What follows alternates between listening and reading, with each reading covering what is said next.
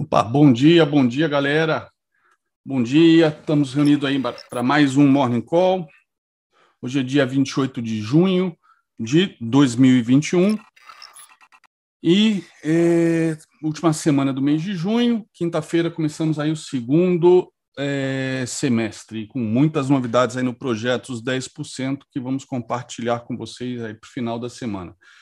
É, bom, o tema de hoje, galera, eu escolhi Black Monday, não tem nada a ver com o Brasil, tá? De repente o pessoal está achando que eu estou fazendo alguma associação a sexta-feira, que o mercado caiu forte, aí deu uma recuperada no final. É, Para mim, ainda não está claro se a queda foi 100% ligada à, à questão aí da reforma tributária, que está bem engasgada aí é, na garganta aí do mercado financeiro, muita reclamação ou se tem a ver com é, o risco político que cresceu bastante aí na sexta-feira, independente é, da opinião política de cada um, se é certo, se é errado, se é circo, se não é circo, é um risco político bastante forte, que a gente não tem a mínima ideia dos desdobramentos e, e também é, a reação do governo, como, por exemplo, a questão de ter que abrir mais os cofres para o centrão, é, em detrimento aí do fiscal, para continuar tentando manter uma base coesa, caso ela ameace se desfazer por conta desse, desse possível escândalo político, tá? Então, é, provavelmente é um misto dos dois, a queda de sexta-feira. Eu não, não tenho ideia aí qual o peso maior, e nem tem ideia se hoje continua fazendo preço, tá? É, talvez sim, talvez sim, porque eu acho que a parte mais crítica da CPI de sexta-feira foi justamente depois do mercado fechado, que foi quando finalmente o deputado Luiz Miranda deu nome aos bois. É, então, talvez isso possa fazer preço. preço. Realmente eu não sei. É, Para a gente que é day trader, vamos seguir o gráfico, não é, não é questão de abrir posição por conta de notícia, nunca foi. Vamos seguir o gráfico e ver o que o gráfico está nos dizendo, tá? De qualquer maneira, é, para quem é, faz swing trade, é, é importante é, manter stops apertados, tá? E uma técnica de stop que a gente sempre recomenda pela pela baixíssima é, subjetividade ou zero subjetividade, é muito clássico, muito óbvio, é você simplesmente no swing trade é você subir, é, botar o seu stop na mínima da semana anterior, ou seja, pegar suas ações e botar na mínima da semana passada, tá? Se você está posicionado, justamente para proteger o lucro, proteger o lucro ou de repente até ser um stop loss mesmo, mas dependendo da posição, se já tiver com bom lucro auferido, botar stop barra barra no semanal, acho que é um bom, uma boa técnica de stop, até para evitar violinos aí no gráfico diário, tá? Mas a Black Monday eu estou comentando por conta aí dos níveis bastante exagerados é, da Bolsa Americana em relação a uma série de dados, né? E dados, não só dados é, da economia, como também dados fundamentalistas da, da própria Bolsa ou alguns eventos, alguns fatos que a gente vai acumulando, né, vai vendo ao longo das semanas e que começa a preocupar, inclusive, vários analistas gringos, né, e também é, donos de hedge funds é, ou donos de grandes fundos né, de investimentos começam a levantar a lebre aí de que a coisa está num ponto de, de estourar, se é bolha ou se não é bolha, não me importa o nome, mas de estourar essa, essa grande alta que a gente teve no mercado americano. E um dos caras que eu acho que é a prova de qualquer suspeita, porque eu sei que é, aqui no Brasil é muito difícil você ver alguém falando do risco do mercado corrigir. Lá nos Estados Unidos é, isso é completamente normal. Aqui você é taxado, é zoado, é um saco. Né? E, e, aquela ladainha do ah, relógio parado também acerta duas vezes a hora. É, é, é, ridículo isso. O importante é a gente ser antifrágil, e ser antifrágil é, é estar atento aos sinais e fazer uma gestão de risco bem apertado. Se você é investidor de longo prazo, tem uma carteira muito boa, né, que gera renda, pô, isso não é motivo de preocupação, pelo contrário, é motivo de torcida para comprar mais barato, né, como, como o Fabrício gosta, o Bassi, Warren Buffett, etc. É, o problema é quando você comprou, fez aqueles trades, né, acreditando que o papel ia a um determinado valor, está em turnaround, tem uma tese mirabolante e de repente a coisa não, ainda não foi, o pior voltou, você está no prejuízo e aí acredita na tese e vai e segura para longo prazo. Aí, aí a coisa fica complicada, porque você acaba fazendo preço médio num papel, aumentando sua exposição num papel que não te dá um centavo de rendimento. Tá? Ou seja, você vai depender realmente dessa tese se concretizar, sabe Deus quando. Então, esse é o perigo aí long, do longo prazo, de quando era para ser um swing trade que deu errado, mas você não tinha stop porque hoje o pessoal faz swing trade ou operações, uma coisa deu uma distorcida aí nos últimos anos, é, principalmente recentemente, nos últimos dois, três anos, que a gente tinha claramente dois tipos de cenário. Ou você era um operador de mercado, ou você era um investidor. Tá? Se você era operador, você podia ser day trader ou swing trader. Né? E vai gerenciando a operação. E aí é o gráfico, você não está preocupado com, com números fundamentalistas nem nada. Agora, se você pensa no longo prazo, e aí então é lucro, geração de caixa, tudo aquilo que a gente está careca de falar para vocês é, há quase dois anos aqui no canal, desde que o Fabrício é, entrou para o time aí dos nossos professores. Então, ele vem trabalhando isso com vocês, seja lá no, no, na sala dele, seja aqui no Morning Call, quase que diariamente comentando isso, né? É, então, é importante a gente é, tá atento aos números lá de fora, porque lá fora não tem essa de, pô, a bolsa só pode subir. Né? Lá fora o pessoal sabe, tem histórico aí é de mais de um século, né? De, do, se formos pensar desde quando o mercado americano realmente começou a, digamos, bombar mais, né? Pós-guerra civil americana, 60, 1865 para cá, então estamos falando aí de 160 é, anos, né? É, é tempo para caramba. Foram uma porrada de creches por conta de é, bolsa esticada, etc., seja pela, por exemplo, a bolha das, das ferrovias, depois a bolha é, é a bolha própria creche de 29, né? É, o bolha de 2008 aí do subprime, enfim, a bolha da .NET em 2000, então, o mercado está acostumado a ver e tentar ante antecipar os, os sinais para se proteger, né? Até porque todos sabem, e foi uma frase famosa, né, é de 2008, do Charles Prince III, que na época era o CEO é, do Citibank, que quando questionado pelo Senado por que, que se ele, ele tinha acabado de comentar que ele sabia que é, o, o mercado estava vivendo uma bolha imobiliária, e aí a pergunta foi: então por que, que você continua a investir nesses títulos? E ele falando: porque a gente tem que dançar enquanto toca música. Ficou registrada essa frase infame, né? Então, a, a, ideia de eu comentar Black Monday não é dizer que é hoje, nem segunda que vem, nem sei se vai ser numa segunda e se vai ser esse ano. Né? O problema é que a coisa realmente está muito, muito exagerada, muito esticada e tem uma série de riscos. Eu vou, eu normalmente eu só compartilho minha tela é, no final. No final eu vou deixar para fazer aquela revisão de sempre que eu faço. Mas agora eu queria já mostrar alguma, alguns, alguns materiais que eu tenho colocado no Ogro Pro, tá? É, esse aqui é um gráfico, inclusive esse gráfico eu peguei semana passada, já tem alguns dias, não sei se aumentou, piorou, mas eh, normalmente, né, a gente vê, a gente vem acompanhando o mercado é, sempre batendo aqui perto, na, nessa faixa verde, perto dos 90%, 100%, né, quando, há, quando há essa pesquisa né, com, relação, com relação aos investidores, etc.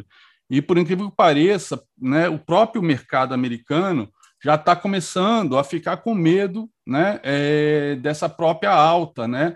por conta aí da, da questão da inflação estar tá subindo e isso poder é, puxar mais o, os, os rendimentos do Tesouro Americano e eles serem atrativos o suficiente para é, o mercado migrar migrar da renda da renda variável para a renda fixa, uma vez que tem muitos papéis que não estão dando né, nem perto do que está dando o, os rendimentos de 10 anos do Tesouro, tá? Então, é, opa, esse aqui, deixa eu fechar esse aqui. É, deixa eu abrir o próximo, que quando dou zoom eu perco. Esse aqui, por exemplo, é uma, é uma razão, né, é uma divisão aí do SP500 é dividido pelo preço-lucro, né? Ou seja, vocês olhando aqui, a gente está vendo é, de 1880 até os dias de hoje, tá? O SP500 é dividido pelo, provavelmente aqui tem algum ajuste, porque o SP500 ele foi criado em 1923, se eu não me engano. Aqui talvez tenha usado o Dow Jones como índice referência, né? É, o Dow Jones foi criado em 1884, então aqui até esse pedacinho, não sei de onde tiraram esses dados, tá? Mas, enfim, é, daqui para cá, de 23 para cá, então o SP500, tá? É, a gente vê que o SP500, tanto, né, tem, tanto na bolha do subprime, na bolha do, da .NET, é, é, da .NET, da .com, .NET Microsoft, da .com, em 2000, quanto no subprime, a gente teve um, um SP500 né, dividido pelo lucro, preço-lucro das ações, é, é extremamente alto. E a gente está num patamar extremamente alto ainda. Não significa que ele não pode superar o de 2008. Né? É, aqui é um outro índice, é, um outro índice equivalente do preço-lucro de Schiller, é fazer o, o ratio dele também com o SP500. Né? De novo, aqui a gente tem é, a gente está trabalhando em números extremamente elevados. Aqui o índice de inflação né, americano, que é o mais alto desde 1992. Estamos falando aí de 30 anos, tá? O índice de inflação, PCE, que é aquele que saiu sexta-feira e que não é, e que é o índice que o Fed realmente utiliza como referência para a sua política monetária, apesar do próprio Paulo estar tá dizendo que o mercado de trabalho ainda está frágil, ainda não é forte o suficiente, então que isso é o foco dele. Ou seja, não há previsão de aumento de juros antes de final de 2022 e o tapering que é esperado para este ano, é, eles estão dizendo que não se pensa em fazer o tapering agora, que é a retirada dos 120 bilhões de dólares mensais injetados pelo Fed no sistema financeiro e que está indo para, por exemplo, crédito para as, as, próprias empresas comprarem suas ações. Olha aqui, isso aqui é o valor né, é, de 2000 para cá do que já foi aprovado né, pelas assembleias de acionistas para buybacks, compra de ações, isso até o dia 11 de junho. Só agora em 21, olha só, super, metade do ano, nem, nem um pouco antes da metade do ano, já supera todo o volume de compra de ações por parte das, por parte das empresas. Ou seja, o próprio, né, isso aqui vale a pena até aumentar, é, o próprio, opa, o próprio, é, as próprias empresas puxando para cima as suas ações através da política de buybacks, que inclusive em 2018 eu chamei bastante atenção é, para isso né, no final do ano. E, novamente, em 2019, no final do ano, quando tive esses números consolidados, eu falei, gente, está num número muito elevado é, de buybacks, por isso que as ações estão nesse patamar. Em 2018, a gente teve aquela correção de três meses que acabou sendo revertida quando o Fed voltou a, a cortar juros, ele vinha num processo de tentar normalizar a economia, e 2019 tivemos aí o crash, apesar de muita gente falar, ah, mas foi por conta do Covid. Com certeza, o crash que a gente teve foi por conta do Covid. O fato é que a gente, o preço, na minha opinião, sempre desconta tudo. E as notícias, a gente abrir o jornal, tem notícia boa e notícia ruim toda semana, todo, todo dia. E eles fazem preço sempre atrasado, sempre a justificar algum, de repente, humor do mercado do tipo, está esticado, pô, essa, vamos, é, agora eu acho que é uma oportunidade de, de corrigir, de botar lucro no bolso, enfim. É, deixa, deixa eu ver qual que eu abri agora. É, então, está aqui. Esse aqui super importante também, vou até ampliá-lo também para que vocês vejam. Aqui mostra justamente os dividendos, né, o dividend yield pago, né, é, pela, pelas principais, pelos principais índices é, globais, né. Então temos aqui o índice Eurostock, é, o FTSE de Londres, o SP 500 e o Nikkei japonês, tá? O SP 500 está no menor patamar histórico, tá? Menor patamar da sua história o, o pagamento aí os dividend yield que estão que está sendo gerado pela bolsa americana, tá? Nesse patamar de preço que ela se encontra. O dividend yield é o lucro e é, é um percentual em cima do, do valor da ação. Né? Ou seja, quanto tempo você recuperaria, né? Se, por exemplo, o lucro fosse todo dividido. Não, isso é o preço-lucro. Quantos anos o dividend yield é um percentual do valor da ação que você recebe de dividendos, né? Do lucro. Exatamente. Quanto, quanto você está recebendo em relação ao valor da cotação da ação? Deixa eu ver o próximo. Aqui. Aqui é um gráfico, por exemplo, do SP500 acima, né, que vocês já, já conhecem, já estão carecas de ver aqui comigo todos os dias. E aqui é a relação né, do SP500 de crescimento, né, puro crescimento, né, é, versus é, que gera valor, né? O, o, que realmente aqueles pequenos gera de valor para acionista. Aqui é uma é uma é um ratio, é uma divisão e a gente vê aqui que a gente está no patamar, ó, pré bolha de 2000 de 2000 da internet, mesmo patamar. Então, foi que eu, continuando, eu não estou dizendo que vai cair, vai ter crash, porque não, é, é burrice a gente contra o Fed, tá? Mas o próprio mercado americano né, através de estudos do Bank of America, do Goldman Sachs, que é onde saiu a maioria desses, desses prints aqui, já está levantando essa lebre. Então, a gente tem que ficar com ter muita cautela é, a partir de hoje. Né? A gente, como Bolsa Brasileira, extremamente dependente aí de commodities, etc., e as commodities já começaram, inclusive, a passar por um, um tipo de correção nas últimas semanas, é bom a gente ficar sempre ligado. E aí tem esse risco político, a questão aí também da reforma tributária, que tem que descontar, tem que se precificar no preço, esse aumento de, de impostos, tá? Aqui, deixa eu ver se tantos gráficos que eu peguei esse final de semana. É, aqui. Pá, pá, pá, o SP500 em azul, tá? Em escala log e a, o, a linha marrom é, são os produtos de duráveis, né?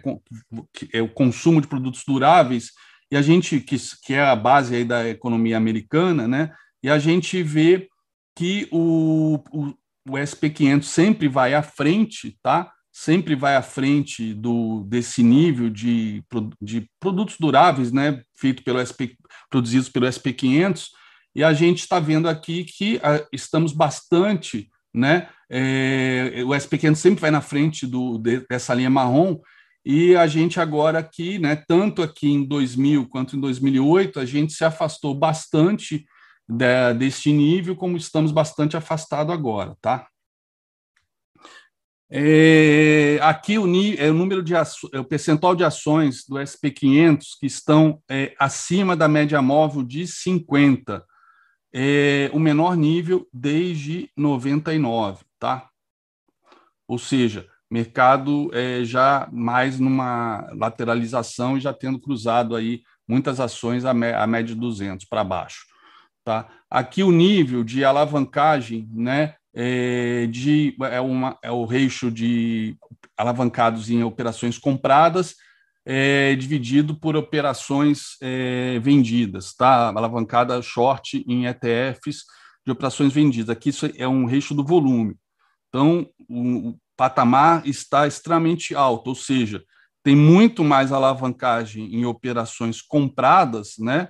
É, em posições compradas, a alavancagem está muito maior em posições compradas do que em posições short, né? Nas ETFs que permitem fazer esse tipo de operação com alavancagem. Eu já acho que já mostrei para vocês ETFs lá fora de que são três vezes a, a, é um determinado setor, ou seja, se você compra aquela ETF, aquele setor subir 5% no mês, você vai subir 15%. E também tem a mesma coisa para short, três vezes short, enfim. Lá a indústria de ETFs nos Estados Unidos é gigantesca. Né? Você quer operar vendido, você compra um ETF que a posição é vendida. Você não precisa fazer tomar aluguel, entrar short, nada. Você compra aquela ETF que, se realmente a posição, aquele setor cair, aquela ETF vai subir. Então a gente vê aqui que a alavancagem em operações compradas está num, pata, num patamar mais alto aí desde de 2008, né? E as pequenas subindo junto. Só que uma matéria que saiu, saiu no Valor Econômico semana passada, de sexta-feira, né? Sexta-feira ou foi até, até, Não, acho que é de hoje, de hoje, enfim, é de um de um hedge fund, né? De um gestor badalado aí é, nos Estados Unidos chamado Jim é, não sei como é que so, soletro, sempre li o nome dele, mas nunca vi ninguém mencionando ele para ver qual é, qual é a fonética, se é Tianos ou Canos, né? CH com som de K, enfim. É, lá assim, se criou um modelo de investimento que é, você é como se fosse você, ao invés de bancar um IPO de uma empresa, você dá um cheque em branco pré-IPO para a empresa se viabilizar, né? Eles chamam de indústria do cheque em branco. Isso explodiu é, no último no último ano, um ano e meio, justamente por conta desse excesso de liquidez que a gente tem. Aqui o percentual em relação, aqui a, o percentual é, em relação ao PIB, né? É, ao PIB americano de é, posições em ativos financeiros por parte aí do setor privado americano. Está num patamar nunca jamais visto, tá? Aqui começa a quantidade, é, pá, pá, pá. Empréstimo de empréstimo de ações, percentual de empréstimo de ações voltando a subir, dá para ver até aqui uma quebra de uma LTBzinha, né? Voltando a subir, empréstimo de ações, a gente sabe que só serve para a posição vendida também. Aqui o índice é, ISM, tá? é, o, o, nível dele, com uma comparação aqui de, estamos falando de 40, 60 anos, ou seja, num patamar de possível retorno, possível reversão, tá? ou seja, é, possível correção por conta disso. É, pá, pá, pá. Aqui lançamento, lançamento de ações, é, IPOs e outros tipos de, de follow-ons, etc., feitos ao longo dos últimos é, 30 anos. Então, o mercado aproveitando a excesso de liquidez e jogando, né, fazendo emissões de ações, é, seja IPO ou outro, outra modalidade, como se não houvesse amanhã, aproveitando que tudo que é, é colocado no mercado está sendo comprado, consumido pelos investidores, justamente porque é aquele, aquela velha, aquele velho acrônimo, né? TINA, There is, é, there is no alternative. Ou seja, André, ah, posso fazer só uma observação nesse seu gráfico investir, Estão comprando qualquer coisa que é lançado. Olha só isso aqui. Cara, muito doido isso. André, me ouve? Muito doido. É, aqui, por exemplo, um gráfico do SP500, tá? E aqui tem o preço-lucro, né? Nos patamares que são considerados é, super, é super avaliado, né? Ou seja, está muito caro é, o valor justo, né? E aqui seria subavaliado, ou seja, está barata as ações. A distância do SP500 para justamente é, price earning, né, que é o preço-lucro, nunca foi tão grande como agora, como nessa puxada aí de, do primeiro semestre de 2021, tá? A gente nunca teve uma puxada tão grande assim. Esse aqui vale a pena até dar uma ampliada, ó.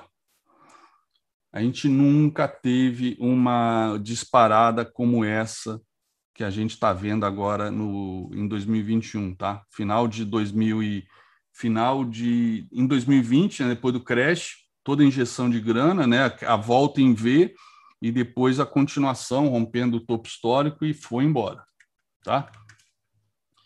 Deixa eu ver se eu tenho mais alguns. O André, você me ouve? Não, vocês estão tá com o microfone muito baixo. Eita. Não ouço ninguém. Estão, estão falando alguma coisa aí? Estou falando. Agora, agora melhorou. Não. Tá? Então, você estava comentando do Tina, né, da questão dos IPO, só queria fazer um comentário, que na semana passada também teve uma matéria, acho que foi no Valor, de que o Madeiro, né, hamburgueria, está numa situação ah, super delicada com as dívidas, né? Está na dúvida se, se faz RJ ou se faz um IPO. É, isso foi bizarro, né? Em vez de pedir recuperação judicial, vai fazer IPO para pegar dinheiro. né? Ou seja, é, aqui, por exemplo, aqui é o patamar de dinheiro né, transferido de a receita da, da população americana que vem através de auxílio né, do governo. O patamar vem aumentando ao longo dos anos, né, auxílio-desemprego, enfim. E aqui a gente teve aí os auxílios, aí aqueles cheques de 1.200 dólares, etc., também turbinando aí é, a economia americana. E aí aqui começa é, o gráfico justamente de, de inflação, de, do, do, do, a inflação por conta do consumo das, das famílias americanas, tá? Aqui uma baita de uma divergência que vem tem a ver até com a teoria de Down, que é um índice precisa ser confirmado pelo outro. Então nós temos aqui o índice industrial de transportes, né? Que eles costumam andar juntos, até porque tudo que é produzido numa indústria tem que ser transportado para uma concessionária, um ponto de venda, um supermercado e para o consumidor. E vocês aqui estão vendo que começa o mercado, é, o índice de transportes começa já a, já está em tendência de baixo, fazendo topos e fundos descendentes e abrindo aqui uma boca de jacaré aqui entre o industrial e o de transportes, tá? Aqui a gente viu, a gente passou um período aí, né, super descolado, né, no início do ano da, dos mercados emergentes, até que o mercado emergente corrigiu e a gente acabou subindo junto, só que o mercado emergente perdeu a força e a gente deu uma disparada, então também é um ponto de alerta, tá? Até porque essa disparada tem muito a ver com a própria correção do dólar, tá?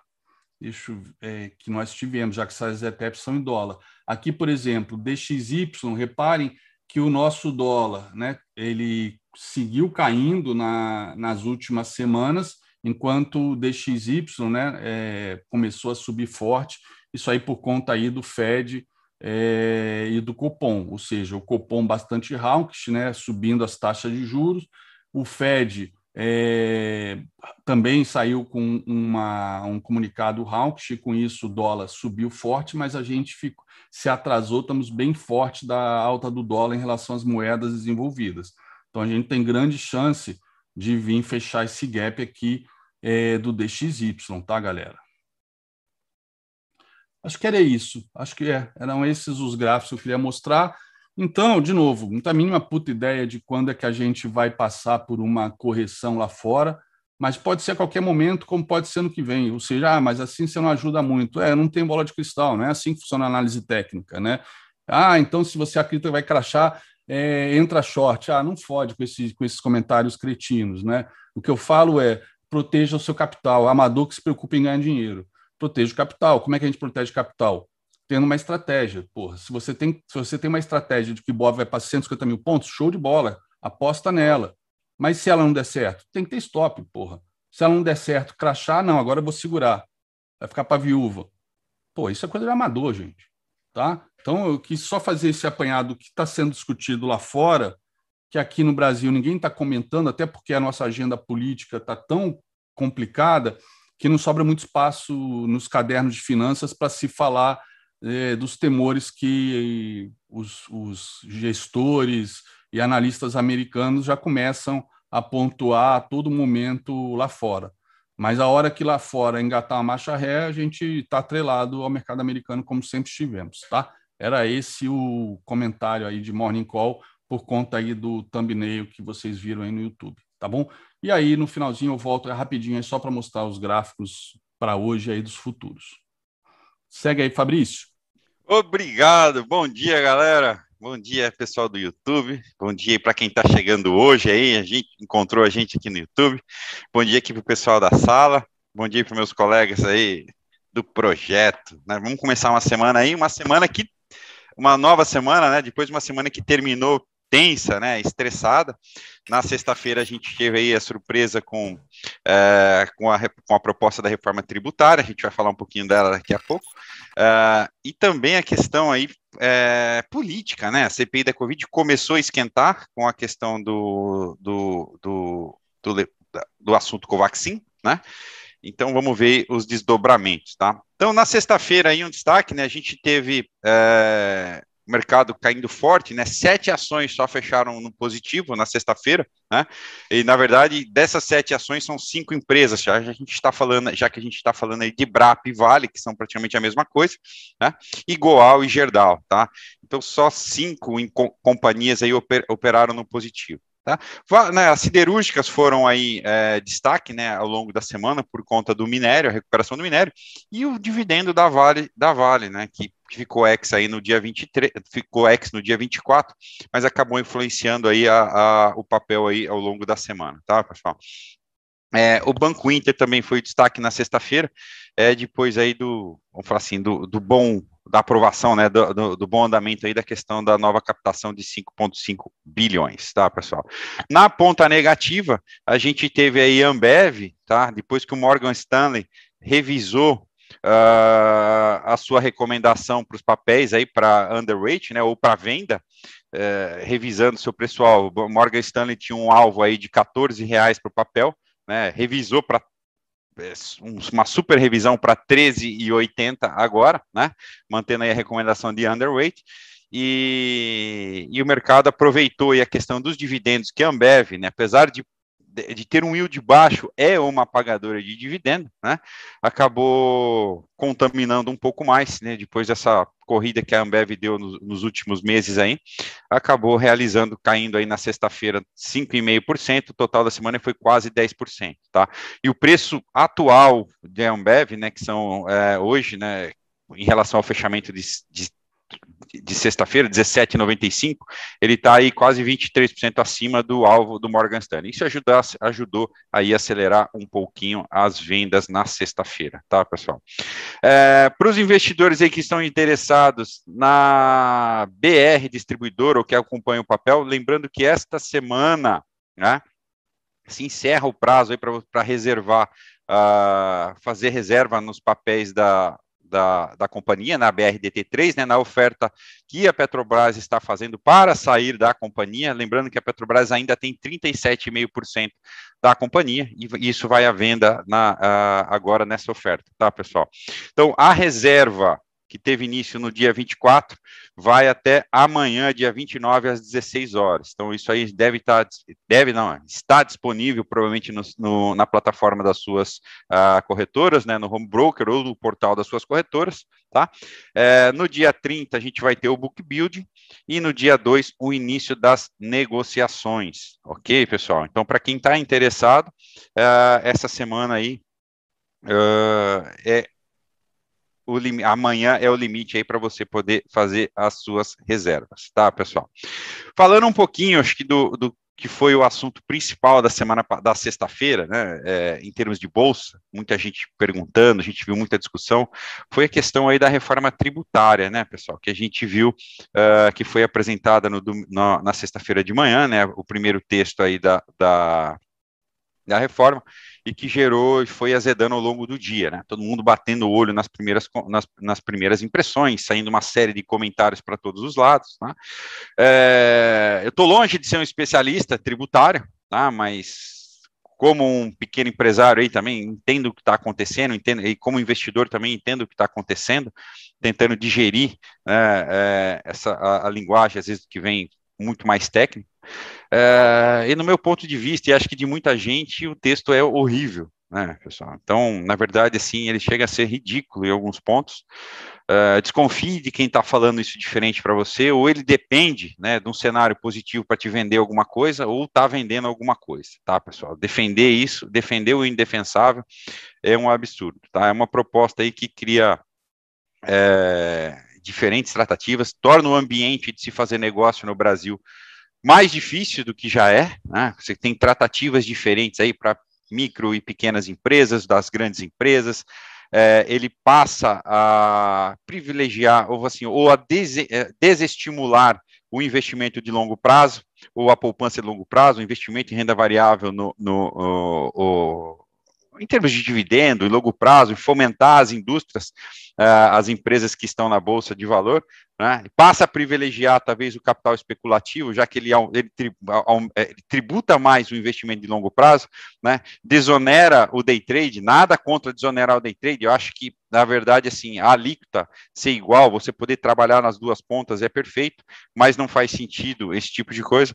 Também desonera, né, vamos falar assim, ou alivia é, para os rentistas, né, a renda fixa, então é, acaba que desestimula, vai contra o que a gente vê aí é, na linha uh, do que seria ideal para uma economia em desenvolvimento, para um, um, mercado somente de renda variável se desenvolver. Né? Depois não adianta chegar no cercadinho ou chegar no púlpito e falar que ah, esse senhor mercado, o mercado está nervosinho, quando você realmente está estimulando o capital especulativo. Tá?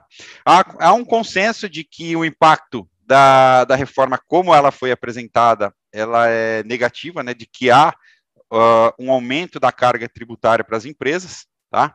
É, então, assim, vamos lá. Então, uh, apesar da redução do, do, do, da alíquota de imposto de renda, né, você tem aí a tributação dos dividendos, há bastante estudos agora, nenhum conclusivo, né, cada jornal que você lê, cada analista que está comentando, você chega a valores diferentes, mas o consenso é que uh, há uma vai ter uma oneração, a gente vai pagar mais imposto, tá? A questão da tributação do dividendo, pessoal, ela, ela, ela, ela pode ser discutida, ela deve ser discutida, né? Ela tem, ela pode ser implementada, não tem problema nenhum, não afeta estratégia, só que ela tem que ser bem feita, né? Agora, o argumento mais ridículo que a gente ouve é o seguinte: só o Brasil e a Estônia não são tributados, né? Os dividendos não são tributados, porque todo país desenvolvido, né? E aí grifando desenvolvido, tributo dividendo, a gente está muito longe de ser desenvolvido. Né? Quando a gente compara a, a, carga tributária que as empresas locais pagam em relação as que pagam ao que se paga lá fora, né, é um absurdo, né? É aquela conta. É, é, é aquela falácia, aquela desculpa do ignorante, né, para dizer que tem que tributar. Então, na verdade, é um, é, é, foi muito mal feito. Lógico que isso vai agora passar por uma série de discussões, a gente não sabe até onde isso vai ser empurrado agora para ser discutido, até onde vai ficar na pauta. A impressão é que se dá é como eu comentei um pouco mais cedo, é, antes da gente começar o Morning Call, é que é como aquela história assim, você está atrasado para entregar seu imposto de renda, atrasado para entregar um, um, um, projeto, só entrega como tá, né, ou entrega em branco a sua declaração, depois a gente volta e retifica, né. Então o governo aparentemente entregou alguma coisa aí é, ruim, né, para ser provavelmente discutida, podada, reajustada no texto, para poder... É, é, ver onde a gente vai chegar lá na frente, tá? Em termos de dividendos, pessoal, o André mostrou no começo aí é, do programa também a questão aí de, dos, dos níveis de recompra. Isso é uma coisa que acontece nos mercados mais desenvolvidos, onde, onde onde é, os dividendos são tributados. Né? Então, o que, que as companhias fazem? Além dela distribuir, ela distribui o dividendo e, e, e trabalha com, com, um programa de recompra, que é o que, de ações, que é o que pode ser estimulado da forma que a gente está vendo agora, tá? Mas como assim, né? Então, a, as empresas pode ser que passem a distribuir o mínimo legal hoje, né? As empresas que distribuem dividendo, que é o 25% do lucro líquido, lá, segundo a lei das SAs, é, ou se ela não tiver um estatuto diferente. E o restante, ela pode talvez fazer é, via recompras. Mas como assim? Tá? Imagina que a, empresa tem uma série de tem as suas ações listadas e ela resolva comprar 10% dessas ações que estão no mercado. Vai lá, eu tinha uma participação de, é, de 1% na companhia, né, com, com a relação à quantidade de ações que eu tenho na minha carteira, ela recompra esse 10% de ações e cancela essas ações. Então, na, minha, na proporção Agora, eu não tenho mais 1% dentro da empresa, eu tenho 1,10% da empresa. E cabe ao acionista decidir se ele quer vender esse 0,1%, esse 0,10% que ele ganhou agora, tá? transformar isso em renda e manter a sua participação de 1% lá dentro. Tá, pessoal?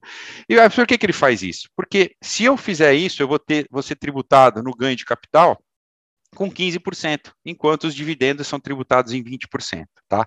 Então acaba que as empresas vão criar artifícios, vão criar artimanhas, né, para de certa forma quem já é uma boa pagadora de dividendo, quem se quem tem esse DNA, tem esse histórico, né, tem outros exemplos mundo afora aí para tentar manter uh, a geração de valor né, e o retorno para o seu acionista, tá? Então, quando vocês escutarem falar aí de outras formas de recompra, então é isso que acontece. A empresa compra, ela automaticamente cancela automaticamente, aumenta a sua participação lá dentro e permite você, como investidor, decidir se você quer colocar esse dinheiro no bolso, né, esse excedente no bolso, ou e, e, e, manter a sua participação, ou continuar aumentando sua participação lá dentro, tá? É, então, pessoal, é, esse é um dos pontos que tende a aumentar. Na, na questão aí, um outro ponto que gera né, uma, uma, uma é, como fala assim, uma complicação no mercado, que é essa questão da isenção, né, ou do tratamento diferenciado para as pequenas e médias empresas das grandes empresas, né, porque criou-se uma faixa de isenção de até 240 mil no ano, ou 20 mil reais por mês, para as pequenas e médias empresas, é, micro e pequenas empresas, pessoal, desculpe, tá? Para as MEs e para as EPPs, tá?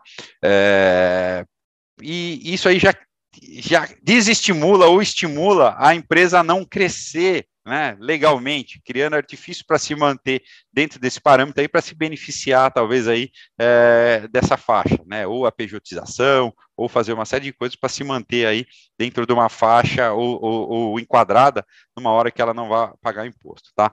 E você cria, de novo, um ambiente de negócio diferenciado para a mesma coisa, tá? Porque o que muda entre essas empresas é só o tamanho dela. Então, assim, é uma série de coisas ruins que a gente está vendo. É, eu não consigo entender, pessoal, é, redes sociais, esse movimento de que não, é assim, é liberal, faz busto, faz aquilo, né, cria uma estátua, tira o Cristo Redentor e põe um, um, um, uma estátua do Guedes. Então, muito cuidado, tá, pessoal?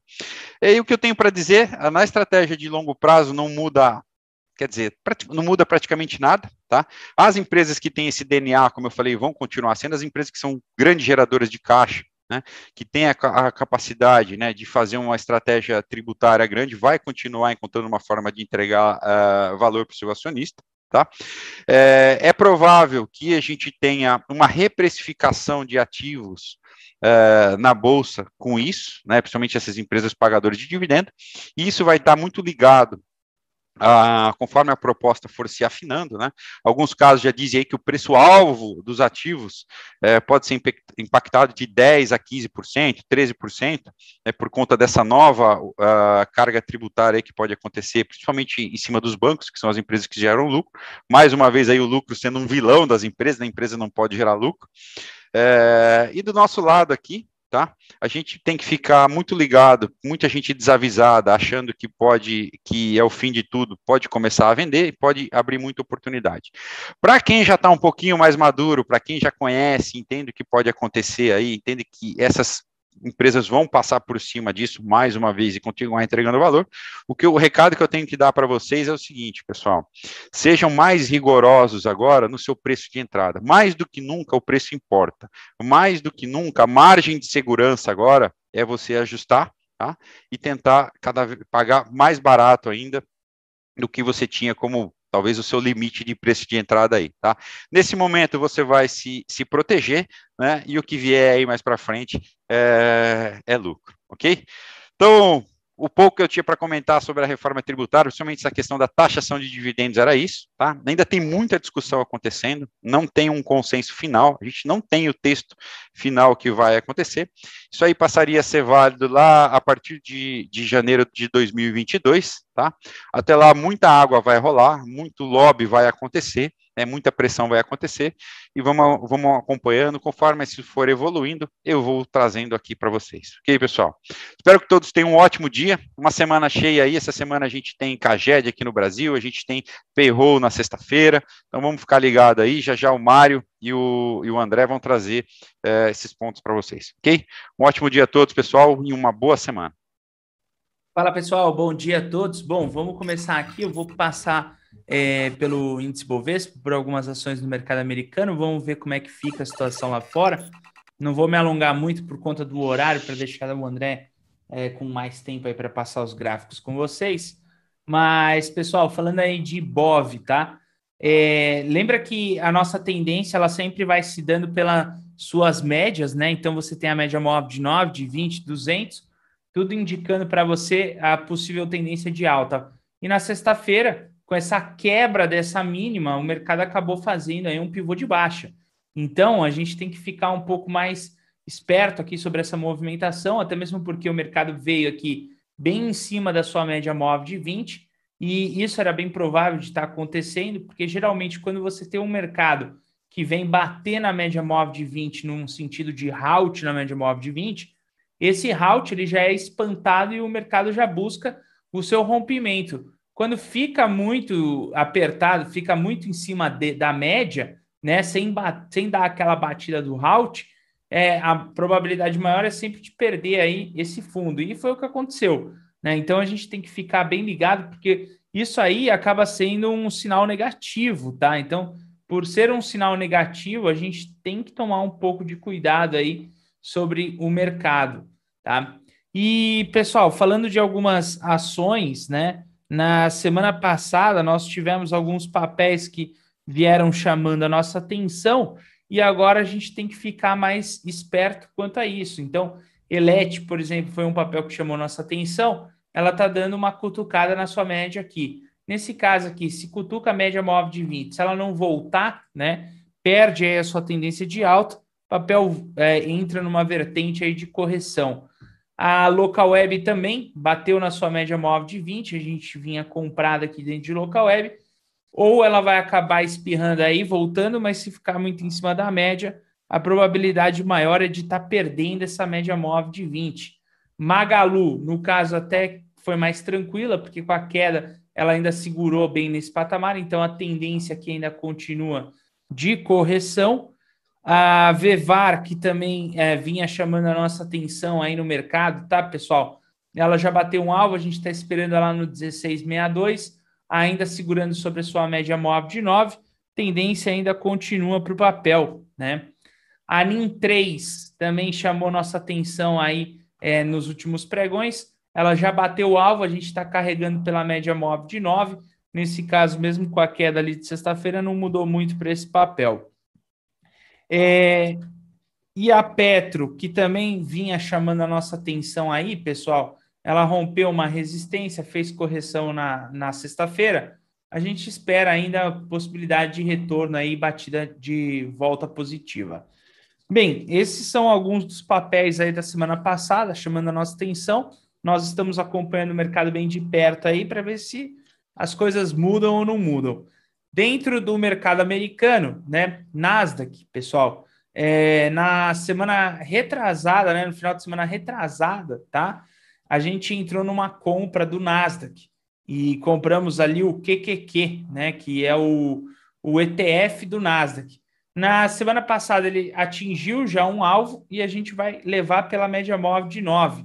Nasdaq trabalha em leve alta hoje aí, subindo mais ou menos 0,20. É, sobre o S&P, S&P, pessoal, ele também está em situação de topo, um pouco mais enfraquecido, né? Porque nessa ruptura de máxima era esperado um movimento assim mais explosivo, né? Geralmente quando o mercado vem para querer romper topos assim, ele vem um pouco mais explosivo. E nesse caso, ele já vem numa tendência um pouco mais enfraquecida que a gente tem que tomar um pouco de cuidado aí, ficar de olho. Dos papéis que estavam chamando a nossa atenção é Facebook. Nesse caso, Facebook, os alvos deles estão ali na região 352. O papel não mudou muito. Tesla chamou nossa atenção, já bateu um alvo, inclusive. Tesla bateu um alvo aqui na quinta-feira e sexta-feira também. E a gente tem um próximo alvo e pode carregar pela média móvel de 9, depois de já ter batido um alvo. Cóstico também foi outro papel que tinha chamado a nossa atenção no mercado americano, continua. Principal alvo é 402 dólares. SPGI também foi outro papel que chamou nossa atenção no mercado americano, já bateu o alvo, continua, vamos levar pela média móvel de 20. CCEP também foi outro papel chamando a nossa atenção. Nesse caso aqui, ela está cutucando uma região de stop, né? Então, aqui eu tenho que ficar muito ligado, porque talvez aqui seja melhor está estopando esse tipo de papel. CBOE também foi outro papel que chamou nossa atenção. Tá? Nesse caso aqui, o alvo está 124 dólares, o papel já sobe bastante aí. O MCL também chamou nossa atenção no mercado americano, continua subindo, tá? A gente tem expectativa mais para cima para esse papel. E TW também chamou nossa atenção, a gente está com expectativa ainda positiva. esses são alguns dos papéis que chamaram nossa atenção na semana passada, tá? Bem, vamos começar a semana, né, pessoal? Vamos entrar aí é, com tudo aí, vamos ver como que vai ser o mercado. Essa semana é bem interessante. Pessoal que está acompanhando a gente no YouTube, pessoal, deixa um like. É, sigam a gente nas redes sociais. Estamos lá no Instagram, OgroWallST, tá, pessoal? Sigam a gente nas redes sociais para estarem mais inteirados ao nosso conteúdo. Eu também estou no Instagram, mpisani.filho. Tá, pessoal? Uma coisa bem bacana aqui no Instagram que eu fiz para o pessoal é os vídeos do IGTV. IGTV aí, tá, pessoal? Eu deixei uma série de mini aulas aí, mini cursos que não passam de 10 minutos.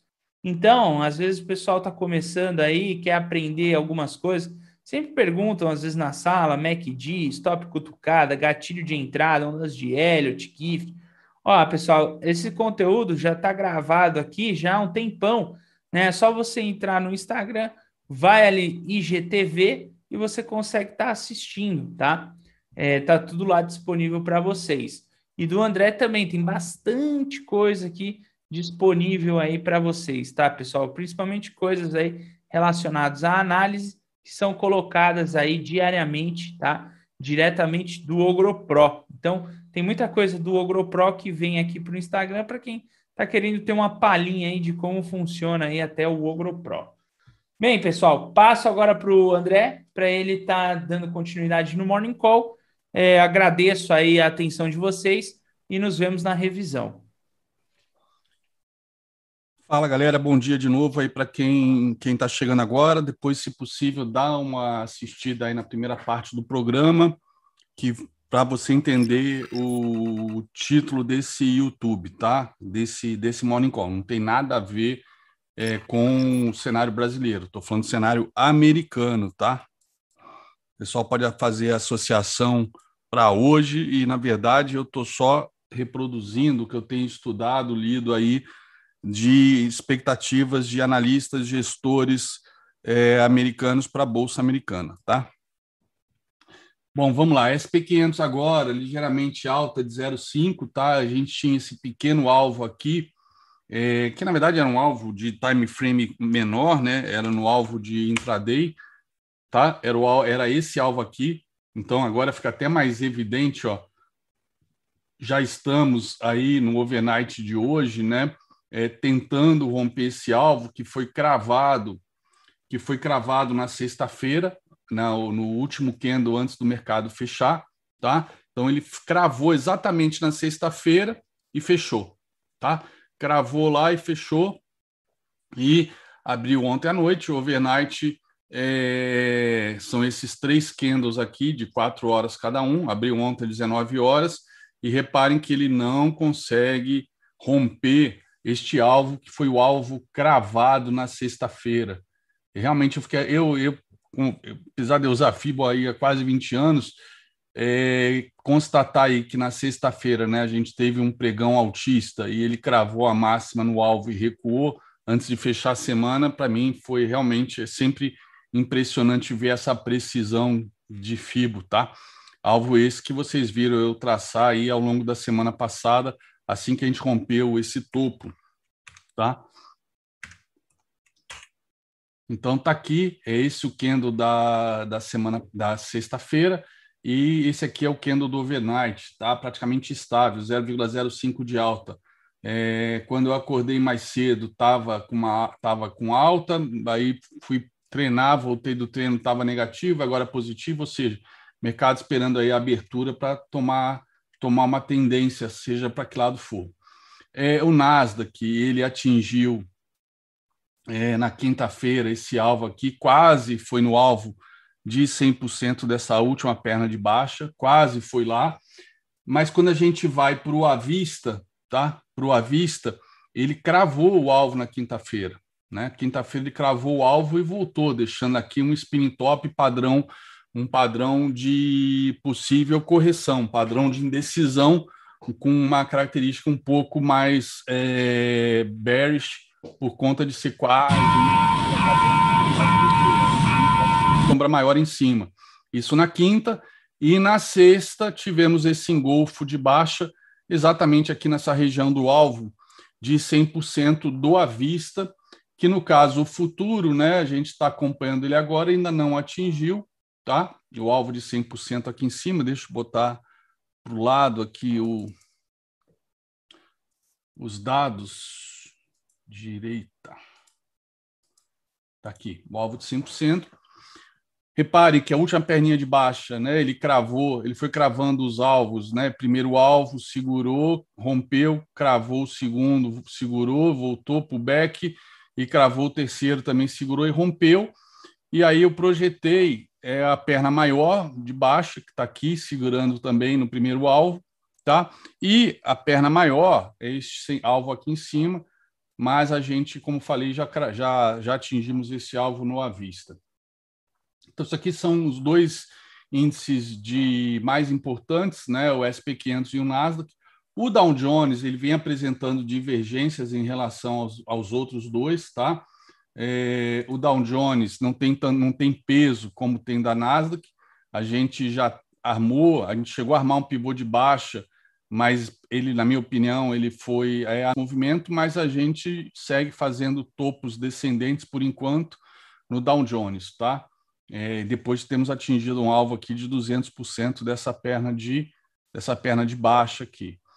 Mas vamos sim, esses dois, né? O SP500, como vocês sabem, ele é ponderado por market cap e tem um quarto do peso dele baseado nas ações de tecnologia FANG, Facebook, Apple, Amazon, Microsoft e Google, que por sua vez tem 50% do peso aí do Nasdaq aproximadamente, tá? Então esse é o cenário para ações aí no mercado americano, além de tudo que eu comentei com vocês, é, são meia, é meia hora de, de, de, vídeo, meia hora de gráficos e bate-papo aí que eu fiz na, de 8 às 8 e meia só sobre o cenário americano em termos de indicadores, fundamentos, inflação, preço-lucro, alavancagem, tem uma série de gráficos que, que chamam minha, minha atenção para a gente ficar, ficar alerta com relação ao mercado americano. Vamos falar de moedas? Moedas, o DXY né, segue subindo agora 0,20%. Tá? Então, ele teve, depois que semana passada, né, depois dessa alta após o comunicado do Fed com relação à, à preocupação com inflação, o dólar disparou é, em relação às moedas desenvolvidas. E aí, na semana passada, com a mudança de discurso dos dirigentes do Fed, tentando botar é, água no feijão aí para abrandar a fervura, é, o mercado deu uma corrigida, mas reparem que ele veio se segurar aqui na região aqui da média de 200, também no primeiro alvo de FIBO, que ele passou reto, como se ele então tivesse vindo fazer o pullback no primeiro alvo de FIBO, para voltar a testar o segundo, quem sabe romper para ir no terceiro. Então, neste caso, inclusive, hoje a gente o mercado nem abriu lá fora, né? Tudo isso aqui pode mudar ao longo do pregão, mas a gente vê claramente agora o início de pregão é, o dólar sendo puxado novamente é, em relação às moedas desenvolvidas. E, obviamente, como o DXY, maior, mais da metade do peso dele é o euro, o euro, obviamente, confirma isso, né? o gráfico é equivalente, só que invertido. Então, o euro aqui é, querendo vir testar, sinalizando que fez um pullback, pode estar vindo para testar é, este fundo aqui. Tá? Eu acabei é, optando por esse espelhamento e eu não fiz o pivô de baixa. Tá? Vou até botar aqui no pivô de baixa por curiosidade. Então foi isso. Ó. Ele quase, quase, quase cravou o fundo aqui. Pode até considerar que foi atingido o terceiro alvo do pivô de baixa, Tá? E aí sim, se perder esse fundo, aí eu passo a fazer essa projeção aqui, que vocês já viram que vai pegar o fundo lá de abril. É, petróleo. Petróleo, ele acabou rompendo o alvo de 61,8%, que era a índice de retorno desse canal, tá? É, com atraso aí nas negociações de trazer o, o Irã para o mercado é, internacional de petróleo. É, acabou que isso puxou o petróleo novamente e estamos agora aqui, rompemos aí na sexta-feira, 100%, e hoje estamos fazendo aí, por enquanto, um candle de dúvida. Tá? Analistas lá fora já projetam petróleo a 100 dólares. é, seria uma alta de 33%. Eu acho. Bom, enfim, eu não acho nada. Vamos deixar o gráfico achar alguma coisa. Os yields de 10 anos, né, que eu mencionei na sexta-feira, ou não, mencionei no OgroPro, que isso aqui talvez pudesse ser um pullback nesse fundo, tá? Né, média de média de 20 virada para baixo, essa região de fundo. E hoje, a princípio, os yields de 10 anos confirmam que pode ser realmente um pullback, tá? Normalmente era para o dólar, inclusive, é, hoje está caindo por conta desses yields cadentes também, tá? Então é, tem alguma divergência aqui entre os yields e o dólar em relação às moedas desenvolvidas, tá? Bom, como é que nós fechamos o IBOV? O Mário já comentou com vocês. Eu tenho aqui esse pivôzinho de baixo, então o primeiro alvo seria que justamente no alvo de 100% é, deste movimento aqui que a gente mapeou meses atrás e que cravamos certinho aqui o 131, 190, tá? O meu alvo era 131, 155, passou aí 35 pontos, mas na prática cravamos aqui 35 pontos, é 0,0 alguma coisa de desvio do, do, do Ibovespa, tá 0,00 alguma coisa, percentualmente falando. Então, cravamos aqui o terceiro alvo, consolidou, rompeu esse fundo, né, mas ainda tínhamos essa tendência de alta. Até comentei que o Mário acabou de comentar que a expectativa do Halt era que ele viesse aqui em cima. Eu até comentei com vocês semana passada inteira que se ele não subisse logo, isso aqui poderia ser uma bandeirinha de baixo, então bandeirinha essa que foi confirmada na sexta. E aí a máxima, a mínima do dia, inclusive, foi quando tocou essa LTA, acabou se recuperando, tá? Mas temos um pivô de baixo acionado. Então, primeiro alvo é o alvo de 100% anterior e o terceiro alvo, né, tem o segundo aqui no meio, 124 e 100, mas o terceiro alvo seria aqui neste, neste topo importante, tá? Na região de 122 mil pontos, aqui está 121,950, seria o terceiro alvo. Então, isso é o que nos espera. EWZ, né? É, assim como ele cravou o terceiro alvo para baixo, ele já cravou o terceiro, o terceiro alvo para cima e deixando aí um padrão de topo duplo, tá? Com um belo engolfo de baixa e com bastante volume na sexta-feira, tá? Vamos ver se vai vir perder este fundo e aí a gente teria que projetar, podemos fazer isso agora. E o ETF, obviamente, o, o ele depende do IBOV e do dólar, tá? E aqui seria ó, o terceiro alvo, né? O terceiro alvo do do EWZ que descolou aí dos mercados emergentes conforme o gráfico que eu mostrei para vocês aí na primeira meia hora de programa. Tá? Bitcoin com cara de vir fazer mais outro pullback aqui, apesar do que essa consolidação já levou a média a apontar para cima, tá? Mas estamos num cenário de consolidação clara, evidente agora, tá? E aí precisamos esperar aí o fechamento do dia de hoje para ter uma ideia do que aguardar do Bitcoin para amanhã, para amanhã e para o resto da semana, tá? Então, por hora é isso. Ó, SP, apesar de estar subindo muito ligeiramente, é, o VIX segue subindo agora 3,71. Opa, VIX encontrou um suporte importante na quinta-feira, que chegou a ser rompido e depois voltou com força, tá? Que é o fundo, é uma, é o, ele acabou violando o fundo mais baixo desde do, da pandemia, tá? Violando e voltou.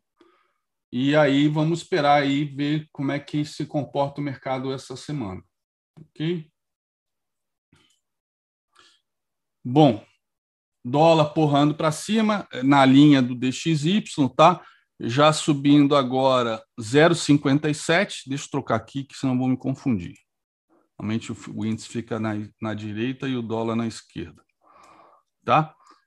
Então, ó, e índice também estão enfiando forte aí no índice, já 0,56 de baixa num candle só, vai fechar agora vai fechar no fundo de sexta-feira, ou seja, aquilo tudo que o índice acabou recuperando aí das quatro horas da tarde até o fechamento, ele acabou de devolver tudo em cinco minutos, tá?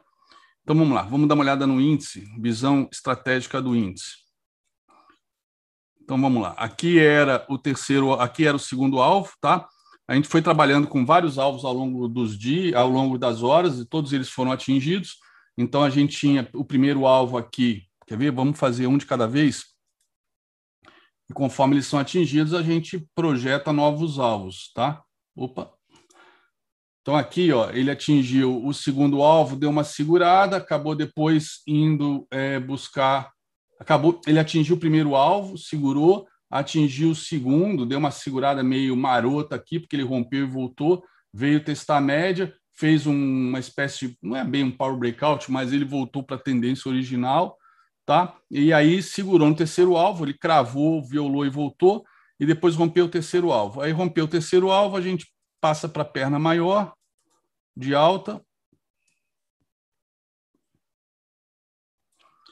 E aí vejam que ele cravou o terceiro alvo e segurou, batalhou aqui antes de perder novamente, tá? Aí chegou a fazer uma, uma violação para ir cravar o fibro semanal e acabou voltando, mas depois perdeu o semanal e aí foi em direção ao primeiro alvo, ao primeiro alvo, não, perdão, rompeu esse terceiro, aí foi aí a gente começa a trabalhar em outra projeção, que é essa que tem aqui, tá? Que é a maior, que aí ele segurou justamente no primeiro alvo, violou, voltou, e depois, quando perdeu novamente, rompeu essas mínimas, ele foi para o segundo e veio fazer esse pullback, que era um alvo, era um alvo de semanal, tá? Que ele passou reto também na, na sexta-feira. E agora está segurando no fundo nesse segundo alvo. Ou seja, eu tenho terceiro alvo aqui para baixo, que seria aqui o 126,390, né, dos 60 minutos, mas eu também posso utilizar é, utilizar esse movimento de alta para baixo, deve ter algum nível de, é, de, conflu, de confluência por aqui, tá? Se eu pegar a sombra maior, eu quis ser conservador. Pronto. Se eu pegar a sombra maior, ele tem o alvo de 100%, então, desta perna de alta, exatamente no terceiro alvo ali dos 60 minutos, tá? Então, vamos voltar a 60 minutos. Então, 60 minutos está aqui, o que ele está fazendo, tá? Então, temos aqui, está segurando no segundo alvo. Se romper, tem o terceiro, que inclusive é, acabei de projetar, é este movimento de alta é, de sexta-feira, finalzinho do pregão, as últimas duas horas. E aí, se eu atingir, romper esse terceiro alvo aqui, vou fazendo aos poucos, porque a gente não sabe a amplitude da queda. Então, para a gente ter noção, isso, é, isso é para gerenciar a gente nunca sabe qual vai ser a amplitude, tá? Final. Então, se eu realmente romper esse terceiro alvo aqui, esse terceiro alvo tem uma confluência com o segundo alvo de todo, então, essa consolidação aqui, tá? Até poderia, né, já trabalhar com isso aqui direto. Melhor. Pronto, tá? Então, eu teria aqui esses três alvos para baixo a partir desse movimento aqui de correção deste fundo até o 61,8 de toda esta queda aqui. Tá? Vamos olhar o diário. Diário, portanto, ele rompeu então aquele fundo diário, mas voltou deixando essa sombra, mas houve um rompimento. Então, reparem que ele foi neste último movimento altista, né, que é um gráfico semanal, ele foi na sexta-feira ele foi quase no segundo alvo e acabou voltando para fechar no primeiro. E agora está cravando o segundo alvo aqui, ó. Se romper, a gente tem terceiro alvo em 125,650, que é o semanal. Está aqui o semanal, tá? Gráfico semanal está aqui. Então, os alvos sendo atingidos, tá? Então, essa retração aqui não é mais necessária, tá? Só se realmente reverter em algum momento aqui, E vou deixar então aqui esses alvos semanais plotados, tá? Está atingindo agora o segundo alvo semanal. Vamos voltar para cinco minutos. Ó, cinco minutos estão rompendo aqui este fundo. Como é que se operaria isso aqui? Tá? Se alguém operou vendido aqui, fez um baita do risco, porque o stop tem que, teria que estar aqui em cima. Neste caso, a gente tem que esperar por um pullback aqui, bater aqui e se perde fundo, entrar vendido, tá? Isso é o padrão que eu conheço, que eu sei operar Se fizer algo diferente, paciência, tá? Mas análise tradear com análise técnica é reconhecer padrões que você conhece e operar esses padrões, tá? Então tá aqui. Já temos então esses alvos. Deixa eu botar aqui. Mal ou bem ele perdeu este fundo, então já já está valendo o alvo, tá? E segue caindo com força. Então vamos lá. E agora vamos olhar então o dólar que deve ter disparado também. Não, até que segurou. Vamos olhar o dólar. Então eu, eu tinha aqui esse terceiro alvo aqui que foi atingido na sexta, acabou, é, acabou depois, é, acabou sendo rompido. Aí eu botei um novo alvo, tá? Que era desta perna aqui, desse pullback. Ele acabou passando até o segundo alvo, não foi para o terceiro. Então, provavelmente, esse meu FIBO está errado, porque o FIBO nunca erra, quem erra é o desenhista. Eu teria que localizar um outro FIBO aqui mas agora a Inês é morta. Deixa eu ver, talvez esse aqui, esse pivô aqui, deixa eu ver.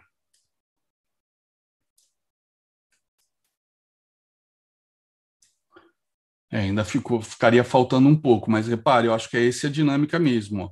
Ele cravou o primeiro alvo certinho, corrigiu, fez o back, cravou o segundo, corrigiu, rompeu, faltou pouco para ir para o terceiro. Então, talvez ele esteja querendo justamente lá para o terceiro, tá? E aí ele está indo buscar também essa retração, o topo do semanal, tá? Então vamos lá. Então agora a gente poderia, inclusive, fechando assim esse candle, projetar ele para cima, né? rompendo esse candle, essa máxima. Então poderíamos projetar ele para cima para ter um alvo para de curto prazo. Então tá aqui, esses seriam os alvos para o dólar para esse movimento atual, se realmente romper aqui os 49, 66 e 50, tá? Então, o último alvo, para vocês terem uma ideia, é 49, 95 50, quase os 5, os 50 bola-bola, tá? E aí sim, se ele romper os 50 bola-bola, só o fato dele vir aqui nos 50 bola-bola, eu já posso projetar essa perna de baixo inteira para cima, tá? Vamos dar uma olhada agora nos 60 minutos.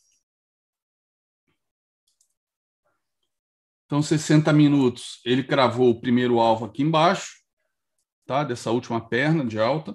Ele cravou o primeiro alvo, primeiro alvo, alvo e reverteu.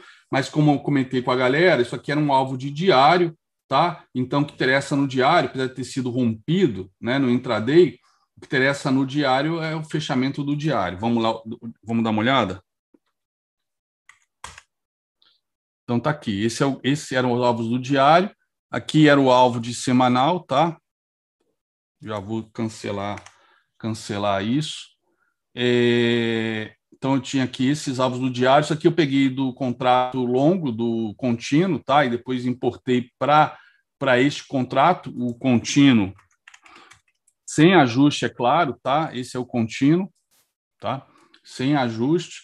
Então ele foi lá no terceiro, primeiro, primeiro alvo, não, terceiro alvo do, do diário, tá? ou seja, um alvo importante para segurar preço, e realmente segurou, tá? E agora ele vem aqui querendo romper no diário, rompendo esse candle 118. Eu poderia, seria uma projeção de 60 minutos também, né? Era só projetar isso aqui, só projetar esta perna aqui para baixo, projetar para cima. Vamos dar uma olhada no semanal? Então, o semanal ficou mais bonito ainda aquela projeção, ó, porque realmente ele foi no terceiro alvo, né? Ele foi no, no segundo alvo, depois foi no terceiro e só fez uma violação e fechou acima. E aqui seriam os alvos para baixo do semanal, tá? Então, se perder esse fundo aqui no diário, então eu tenho esse alvo, o terceiro alvo do semanal aqui ainda, que eu acho que não deve ser pelo cenário que estou vendo. Vamos ver, vamos esperar. A semana está começando. Deixa eu botar cinco minutos de novo deixo ir lá para o do contrato. Então tá aí. Vai 10 segundos para fechar. Ah. Parece que tá indo lá mesmo. Vamos ver. Dois segundos. É isso aí. Tá fechando, ó, mas ele meio que já encontrou uma, uma resistência aqui. Então, a melhor maneira de quem quiser operar comprado no dólar é ver se ele faz pullback aqui neste topo ou na VWAP depois de um pullback, seja em qual dos dois, eu não sei em qual vai fazer, esperar rompimento da máxima dos candles de correção, tá? Para entrar. Não precisa ser rompimento desta máxima, pode ser dos candles de correção ou o candle de correção, tá? Então, aqui seriam os alvos. Opa, e o índice ó, já cravou o primeiro alvo e voltou. Olha que belezura. Cravou o primeiro alvo e voltou nos 935, aquele que eu desenhei ainda há pouco agora, que seria de toda esta perna de alta, tá? Então ele cravou primeiro e voltou e voltou para cima do segundo suporte, do alvo do segundo alvo aqui, esse esse em rosa, tá? Sem a, sem acionar, né? E cravou aqui o semanal também. Então talvez, vamos ver, vamos ver o que, que o índice vai fazer, se vai corrigir ou se vai dar novo sinal de venda aqui pela VWAP, tá? Se der, tem esses alvos já desenhados, tá? Esses alvos já desenhados. Então é isso. Fico por aqui. Um uma excelente sessão de trades para todos, uma excelente semana. Que eh, vocês tenham bastante disciplina, paciência aí para alcançar seus objetivos. Ok? Grande abraço para todos. Fico por aqui.